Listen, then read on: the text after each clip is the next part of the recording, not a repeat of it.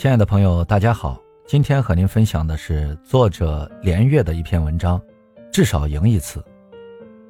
马太效应，人人听说过，富者越富，穷者越穷，但理解它的人未必多。马太效应总是令人想到贫富悬殊，产生不愉快。其实从经济学常识来看，经济越发达，贫富差距往往越大。旧石器时代，人类的财富很平均。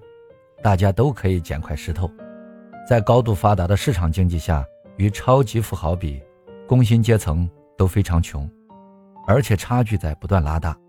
但无论强调均贫富的平均主义如何违背常识，它也是长期满足人类偏见与激情的一个口号。所以，马太效应的程度总是被低估。马太效应有一些变形的表述，让人更容易接受。比如强者恒强，弱者恒弱；比如更直白的表述，你大爷永远是你大爷。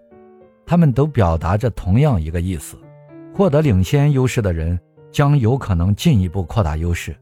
你可以找到很多例证，在城市化过程中，那些领先的城市将吸引更多的资金、人才、技术，而落后的城市将失去这些。在股票市场上。优质股票的涨幅总是比劣质股票强得多，劣质股票更大的可能是一直下跌，它们两者的股价并不会平均。你仔细寻找就会发现，在人类社会的方方面面，马太效应无处不在。既然是规律，人就应该顺应它，努力成为马太效应里的富者和强者。具体如何操作呢？有一个可以量化的指标，至少赢一次，因为这样可以告别失败者心态。知名投资人孙正义曾经非常成功地运用过这个策略。他收购的一家公司，业绩在行业内一直排第三，士气低落。他的要求很具体，请你们振作精神，至少当一次第一，只要是某个月的第一就行了。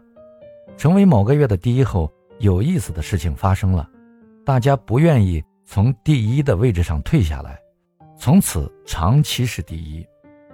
一个人在成为马太效应里的富者和强者之前，从来不知道做富者与强者的滋味，没法根据这个做出判断。所以，第一次的经验很重要。只要赢了一次，第二次就会容易很多。这就是韧性和不服输的重要性。聪明人太多，但成事的很少，其原因就在于要咬牙赢一次的狠劲儿，并非每个人都有。相反，悲观失望、责备他人与世界对自己不够好，却是普遍的情绪与借口。至少赢一次的任务无法完成，进而成为马太效应里的穷者与弱者。做到第一次总是很难，第一次赢更难。这种难。在你的经验之外，对你来说是无中生有，从零到一。你有各种不喜欢和害怕，总是想着要逃跑，但它是你的必要之难，无论如何都得完成，至少赢一次。